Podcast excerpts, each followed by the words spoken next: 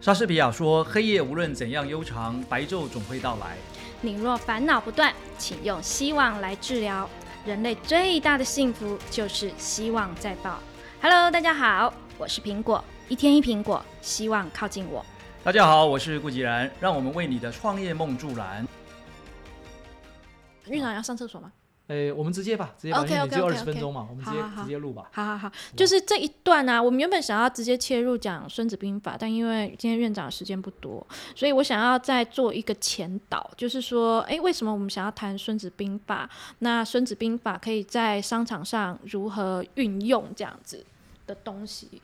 然后我那天就稍微简单的看了一下《孙子兵法》这这个兵法到底是什么东西，就是嗯，孙子。这两个字啊，子这个字就是在古时候，只要是非常有呃叫有学问，然后真的非常有有一个层次的人，他才会变叫叫子。老子、孔子什么样子？对，他就是一个孙子，他的他写出来兵法。那《孙子兵法》其实好像是春秋末年的时候出来的，对不对？呃，对，早期其实不只是《孙子兵法》了，因为好像都有四千多部的兵法，但是四千对四千部兵法里面的首就叫《孙子兵法》，它一直被流传到现在，然后也影响到很多华人他们的工作。然后，呃，兵法其实它是一种兵书，对不对？嗯，是的，对，那这个兵书到现在运用被运用到商场上，对对。对，那其实它就很像佛经一样，就是它就是一个准则，那你如何把它运用跟变化？对，那我觉得院长把就是《孙子兵法》这一个部分运用在你自己商场上的经验，我觉得非常的独到，有非常独到的见解，所以我就很想听，然后就请院长就是接下来为我们分四段，然后来录《孙子兵法》这样 OK 子。OK 好。其实《孙子兵法》这个题目我一直都很想讲啊，但是你看我们自己希望学院里面也讲不够完整，，也只讲过一两场吧，对，而且这个真的要全部谈完，可能要谈七天都谈不完。嗯嗯嗯，那我们嗯时间的关系也不够哦，所以嗯我们就只能啊谈一些重点啊。嗯。那我一般会蛮鼓励大家读《孙子兵法》的原因，就像刚刚苹果讲的，就是因为这本兵书跟其他的兵书又不太一样。嗯嗯其他兵书你会发现说，它大部分探讨都是在呃作战上面，在这个战场上面的一些怎么样的去作战的这些问题，嗯嗯嗯。但是比较不是那么容易哦，嗯。可以把它演绎或是拿来做商场上面的运用。嗯嗯嗯那相对来讲，《孙子兵法》这本书，除了在所有的中国古代的兵书里面哦，嗯。算是说它被这个大家最尊崇，因为它里头所提到的很多的方法，嗯。算是呃活用度也好，嗯或者说它的这个呃它能带来的效益也好，嗯都是非常显著的嗯哦，所以一直都没有呃冷下来，就一直都很热。嗯嗯，然后后来到了连西方人，他们后来读到《孙子兵法》，他们都吓了一跳嗯，哦，因为早期西方是没有兵书的，对对，西方的兵书是到了很晚期嗯哦，就比较近，就是已经近现代了。嗯才出现了哦，那个嗯第一本兵书。但是没想到，在这种呃两千五百年前，那个时候的中国已经出现了兵书，而且可以嗯已经到了这种程度哦。到现在来看，都觉得说哇，这个已经超过了现在我们看到很多 NBA 里面所讲的策略了。那兵书这个里面呢，以《孙子兵法》来看的话，我比较建议大家的看法是这样子的，因为过去很多人都说很难读，嗯嗯，它有一点像我们看那个老子的《道德经》啊，对啊。或者什么什么《论语》《孟子》啦，对对对这些东西，就是那些用词用语都很精简。对，然后？呢，很多东西又是文言的，对，不知道如何活用你，你怎么去理解它？对会这个关键，对对对会是这样子的理解，还是那样的理解？每一个人的讲法好像也都不是完全一致哦，嗯这是一个问题。嗯再来，很多人从他的第一篇读到第十三篇，其实我们现在看到的《孙子兵法》十三篇也，是不是只有十三篇？呃，也很难讲了啊，因为嗯，可能被精简了，剩十三篇，呃，我我一般会这样讲啦，这个是有点像是什么？是曹操看完《孙子兵法》后的一个心得啦。我比较喜欢这样讲哦，所以被改过，所以叫做曹著版《孙子兵法》。对因为它真正的原版的《孙子兵法》现在已经失传了。因为中国古代的皇帝啊，在帝王都有一个坏习惯，嗯，喜欢烧书。对哦，就看到好的东西就想说这个不能让其他人知道。对对对，哦，所以从最早一开始的时候，秦国本来还保存了很完整的《孙子兵法》，难怪一代不如一代，哎，就后来就被烧掉了嗯啊，那也都失传了。那这本呢是在什么？是在 这很有趣啊，这个是在呃曹操那个时候相传了啊，相传了嗯嗯啊，他有一天晚上睡不着觉哦啊，他就把《孙子兵法》拿出来看一看，一看，哎呦，他说这本兵书怎么写的这么精彩啊？写的起来太好了。根据他自己的作战经验，他觉得这个书太好，怎么大家都没有人在好好读它？嗯所以呢，他就写下了他的心得。嗯其中第一篇叫《史记篇》，嗯各位注意，史记篇》其实是什么？是在教你怎么读《孙子兵法》。所以很多人一开始呢，呃，读完《史记篇就》就到此为止了。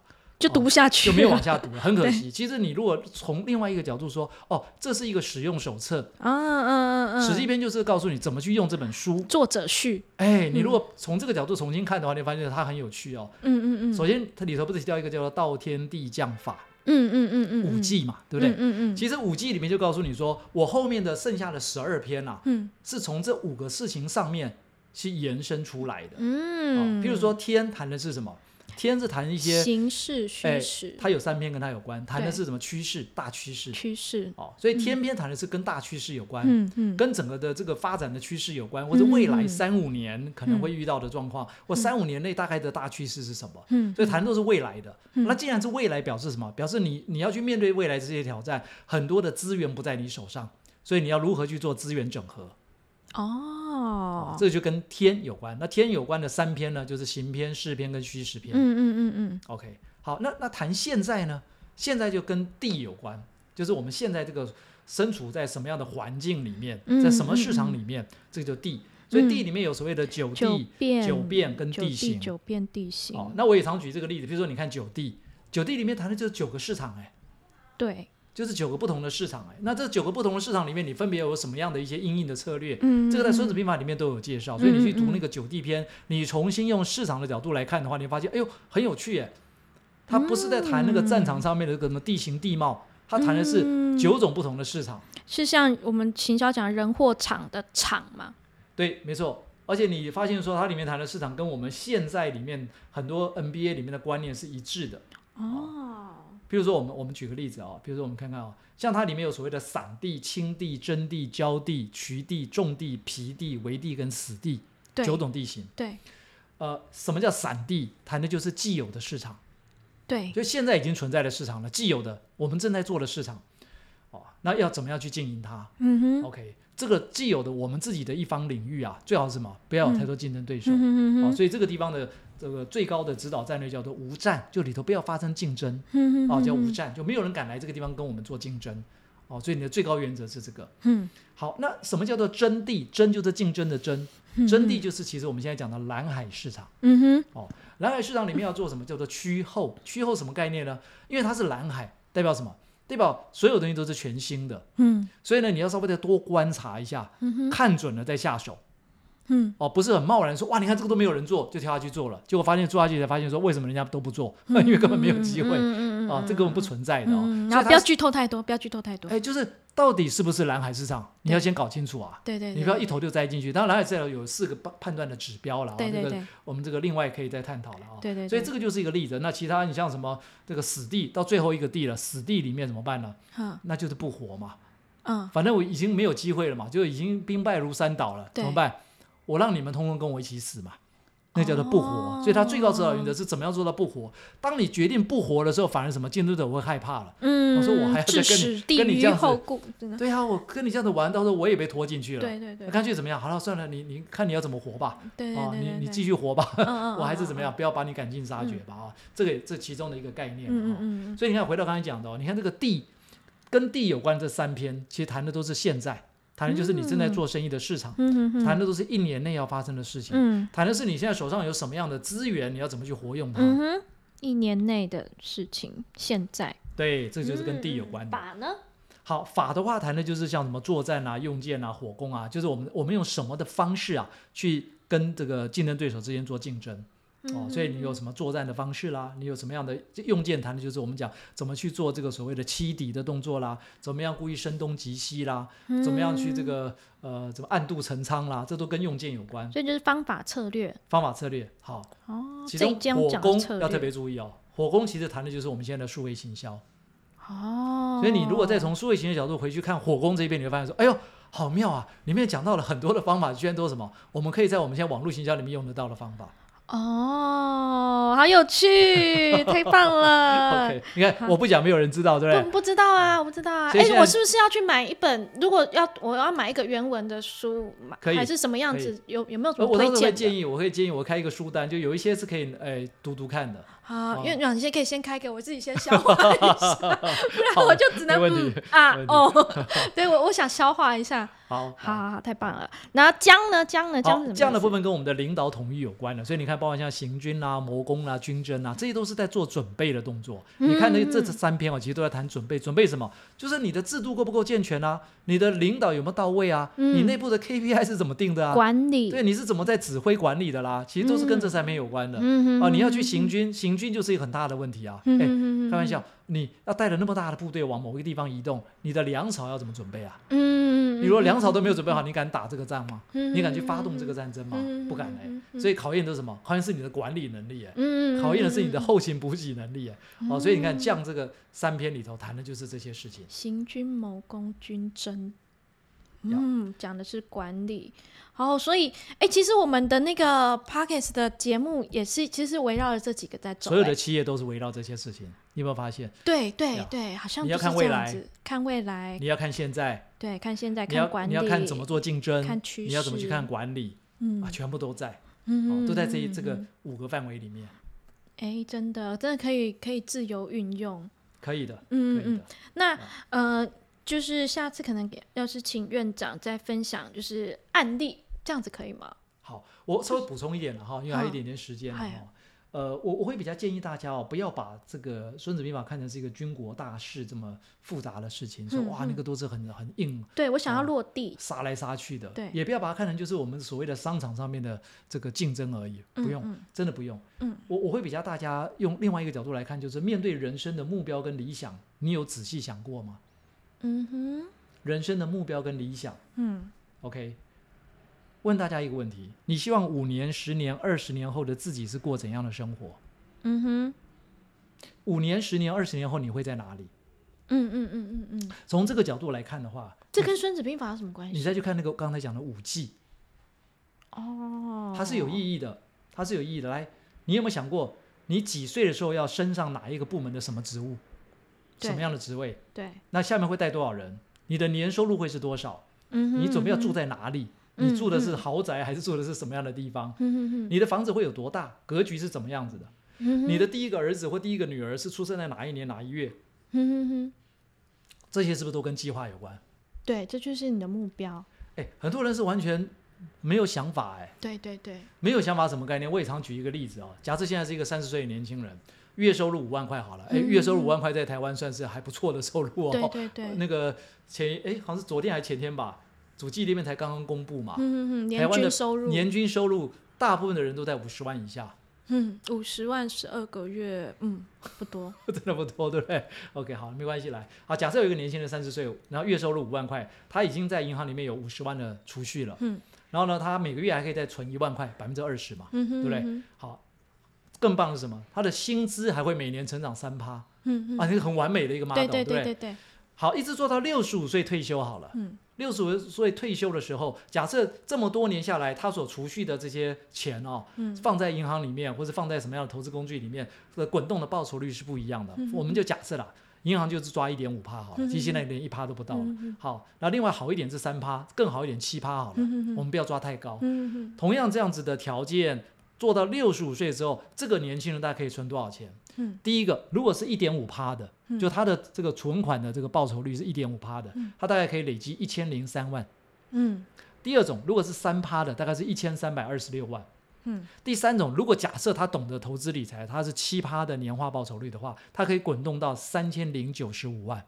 你看那个落差出来了，对啊，就是五趴跟七趴的差别，所以你看有计划跟没计划就有差别了。对好，再来，对，如果是假设以我们现在平均寿命到八十五岁好了，嗯。从六十五到八十五，表示还有二十年嘛。对，这二十年里面，把你刚刚存的钱要拿来平均花的话，嗯。大概一年可以花多少钱，动用多少资金了啊、嗯。第一种的那个一千零三万的，平均每一年只能花五十万，嗯嗯。也也还可以啦。就是以台湾目前的物价来讲，如果说物价不变的话，嗯嗯，大概五十万哦，可以过生活，应该没有太大问题。对对，那第二种那个三趴的呢，大概就是六十六万一年。嗯哼，OK，那第三种就比较好过了哦，它一年大概可以动用的是一百五十四万。嗯好，但是各位，我刚才讲的这个模型里面哈，有几个先决条件。第一个，要像刚才讲的那个年轻人的收入不错，每个月最起码都是五万块的，对对而且每一年还调进三趴。嗯，然后他而且还没有小孩要帮忙啊没错，，他也不能买房买车，不能结婚，没有小朋友的教育费用等等问题，对啊，他才有机会存到刚才讲的，可能是一千零三万或者到三千零九十五万哦。啊如果假设中间条件随便变一下，就不可能是这样的是是是，存款的数字了。没错。这个在日本被称为叫做下流老人嗯哦。哼，为什么叫下流老人？就认呃那个日本的那个定义啦哦，嗯那个他那个下流跟我们台湾这个我们中文讲的下流不太一样，嗯哦哦哦就是比较属于金字塔底端的啦。嗯哦，就是说将来生活会很辛苦的，嗯那一群人孤啊孤孤居老人的感觉。哎，就是就下流老人嘛哈。那这还是说月收入五万了哈，如果不小心把刚才的月收入改成三万的话哦，你就会发现那个数字掉得一塌糊涂了。对对，啊，如果是以刚刚前面讲的第一种一点五趴的，它每一年可以动用的钱只剩三十一万。嗯 OK，第二种那个三趴的大概是动用是四十二万，嗯第三种七趴的还不错，还有一百零四万可以使用每一年。嗯嗯嗯 OK，嗯好，你如果拿这个数字跟刚刚的数字去做比较，而且一样哦，不能有买房、买车、结婚什么小朋友教育的，那这个就有点像在谈下下流老人的概念了，对啊 对啊对啊，连那个下流老人都没有都做不到，这叫不入流了。对，好，回到我们刚才讲的哦，其实《孙子兵法》里面的道天地将法也是在告诉我们，你有没有做计划？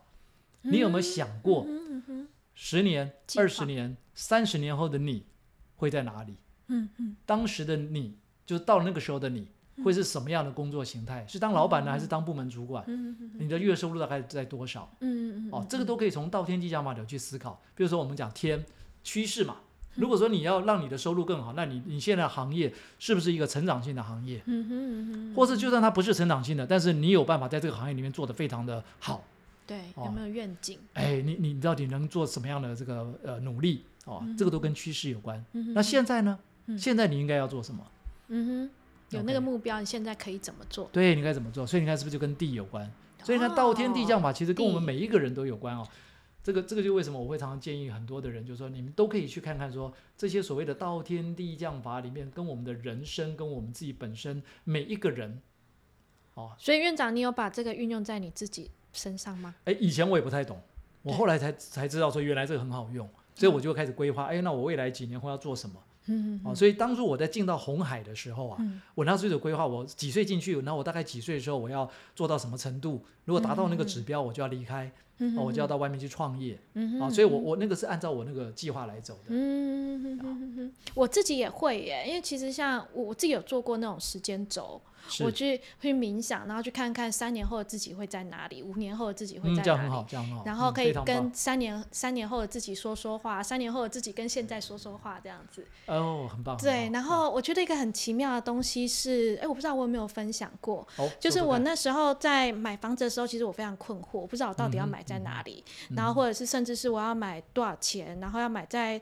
呃买公寓还是要买大楼的嗯时候，那时候我就用了时间轴的方式去看了我三年后的愿景，哦，对然后我就看到了我三年后我想要的房子，是。然后我又看到了我三年后想要公司的样子，OK，那感觉就是你有一个目标。对对对，对你，你你自己潜意识告诉你说，哎，我就是有那个目标，然后再把那个目标很深刻的放在自己心里。但很神奇的是，我做完那个时间轴之后，过不到一个礼拜，我现在买的这个房子它就出现了，哇，你看看，然后完全可以装潢改装成我想要的那个样子。哦我两天内就决定我要那一间，哇，你看，对，它就是一个很清楚的方法跟就是目标。所以如果我没有做这一个规划的话，即使那个房子出现了，我还是不知道；机会出现了，我可能还不知道原来那个就是我要的。没错没错，所以有一句话叫做目标越清晰啊，越容易达成。对对，清晰就是力要。越清晰越具体越好。嗯，而且目标是不是可以改？因为以前我有一个，以前我有一个观念是，我定了那个目标，我就不能改。然后我如果改了，可能就就我自己的认可，就觉得啊，为什么我很轻易的就改变了那个目标？哎，要看你是为什么要改它，就动机在哪里，没有对错，对人生就是一连串的选择。对对对对对，就你呃当时选择这个目标，跟后来你的选择要改变它的原因、动机在哪里，嗯嗯嗯嗯，嗯，你要自己做想清楚。嗯嗯，好、嗯那个动嗯机如果很清楚，你觉得是 OK 的，那你当然可以改变。对，哦，所以不是说一定能改或不能改，不是这个概念。所以我那时候就又看到了另外一句话，因为以前我就觉得我目标是不能改，我非常坚持。呀然后后来就看到了一句话，他说：“呃，你当下能做的选择，已经就是你最好的选择了。”那时候我就有点放下，就不会不会再很坚持、很执着。嗯嗯嗯嗯，对啊，是的。那院长，你有没有类似的案例呢？就是你你定了一个目标，然后后来你调整了，那你对你自己的心心情是怎么样子？OK，呃，这个是难免的啦，嗯因为有的时候，譬如说我们在看那个大趋势的时候，不见得看得很清楚，对啊，对啊，也不是看得很懂。对你可能感觉应该是这样的，你也判断了，你就定了一个目标，说那我们应该要做什么。那结果一做下来，才发现说，哎，好像跟原来不一样，对啊。然后你只好再去改变它。所以站在公司里面，就是我我我会有一个困惑是，我常常想说，我要想清楚了再布达，再再跟大家说我们公司的愿景是什么。但有时候我讲了，我想清楚了，我讲了，但有可能又改变了，跟趋势有关又改变了。那底下人就会觉得啊，你怎么目标变来变去？好，来，我我记得我上次不知道在哪一集的 podcast 里有分享过，就是以郭台铭先生来讲，他自己的决策的这个正确率有多高嘛？哦，有没有？结果后来发现是多少？一半嘛。对对，他自己都承认了，他说我的决策只有一半会是正确的，一半都错误的。但目标这件事情跟，决所以，领导者哦，领导者就是我刚才讲，就是一样嘛，就是你在对你的部署的时候，一样是一种沟通。嗯，沟通就是什么？就坦白交代嘛。嗯哼哼，所以他很很直接的跟我们坦坦白啊，他说 我的正确率只有一半，所以不是我说的都对。嗯，OK，所以我可以说我要采纳，再来，呃，因为未来毕竟叫做未来，对。还没有来嘛，对，所以呢，你就要用一个速度来做弥补，所以你的决策要快，你的执行要快，哦你的修正要快。嗯，所以我们嗯过去在红海里面，我们觉得说，哎，郭先生很快啊，他动作非常快，他想到什么就开始往那个地方规划，嗯然后呢就哎做，呃，他觉得有把握了，我们就做，嗯哦，那做了发现不对，立刻改，嗯如果改了还是发现也还是不对，表示当初的这个想法有问题，那就怎么样，放弃啊，嗯嗯，快速损啊。的放弃停损，对啊，这也是可以啊，对不对？所以后来我们就变习惯了，我们觉得很正常啊。你你可以，你又不是上帝，你可以保证将来一定发生什么事。对我我的员工，他们有时候觉得放弃就觉得很可惜，然后觉得很士气很低落，所以我应该要跟他们多沟通一下这个观念。也许就是坦白吧，就跟他讲说，因为没有人是神，对，没有人可以知道未来会发生什么事。对，呃为为什么要改变或为什么要放弃，一定有它的原因嘛。嗯那只是一开始我们如果把这事情讲清楚了，大家就觉得说这是理所当然，甚至于员工甚至也还会自己主动反映说，老板好像跟我们当初想的不一样、哎嗯我们是不是该调整了？嗯，就像当初我们去投资，那个时候郭先生承诺那个巴西总统要去投资一百二十亿美元，嗯嗯嗯。后来我们就组了一个团，我们就到巴西去跟那个当地的政府哦去开会，然后我们顺便考察环境。嗯，我考察完，我写的报告是说不能投资啊。对，我就写不能投资啊，为什么？因为当以巴西那个政治环境跟它的整个经济的状况，你都任何东西到那边去设，你的那个非预期的成本是非常高的，你是没办法抓、抓不出来的。嗯嗯嗯嗯嗯哦，我们不是说那个国家不好了哦，对，巴西的国家还蛮好玩的，我还蛮喜欢去的，是个很热情的，很热情国家，而且你知道全世界私人飞机最多的国家居然是巴西，对对你想象不到，你就知道那个地方有钱人多有钱对，啊！但是那也是一种特殊的环境，嗯就它很多的游戏规则是跟你想象的不一样的。嗯哦，那如果你用我们传统呃过去红海在其他地方的这种游戏规则逻辑去看巴西的话，嗯。你如果用这个方式去做，你一定怎么样？会变成一个无底洞，嗯嗯，你钱会砸不完，对。又得不到你要的效果，对对对。因为它的整个产业生态就不一样。对。啊。所以我那时候写的报告是说不能投资，对，不能做，对。咔，嗯 嗯，对不对？嗯。就是你看从员工的角度哦，跟老板讲说不能做啊，嗯嗯。哦，所以这就是我们过去的一个企业文化了。嗯哼，所以员工反而还可以建议老板不要走这条路。当然啊，为什么一定非得要这样走？因为老板有老板的高度，他有看到一些东西，他觉得说，哎，这个地方很重要，我们赶快切进那个市场，嗯对不对？南美洲现在是一片空白，对好，那我们实际一看发现说，哦，不行不行不行，对它空白，嗯但是要花的代价可能超出我们现在能够负担的，对对对对对，哦我们就如实的把这个反映回来嘛。哦，所以最后那个案子真的就叫停了，哦，所以后来就真的没去投那个一百二十亿美元了。哦也还好，对对对啊我觉得嗯这样子这一集这样讲一讲，我觉得我更期待后面我们的《孙子兵法》了。，OK，对院长很期待。对，开个书单给我，我自己先恶补一下。对，先看一下里面的内容大概是什么。好，那嗯、呃希望跟恐惧不可分离，没有希望就没有恐惧，没有恐惧就没有希望。我这句话我自己有写在我自己的 Facebook。然后那天我有一个朋友，他就打电话给我，然后跟我说。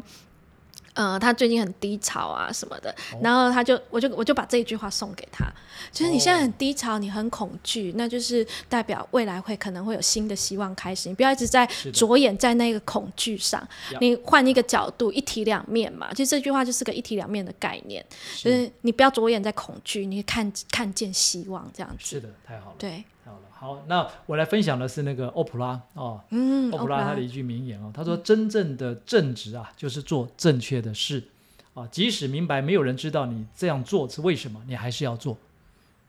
嗯这个不错。”嗯，就刚好呼应你刚刚的问题。对对对对对对对对对对，好没错，太棒了。好，那喜欢我们的节目呢，记得帮我们订阅、评论、分享，也欢迎你 email 来信问我任何你想问的问题哦。那我们下集见，拜拜。拜拜。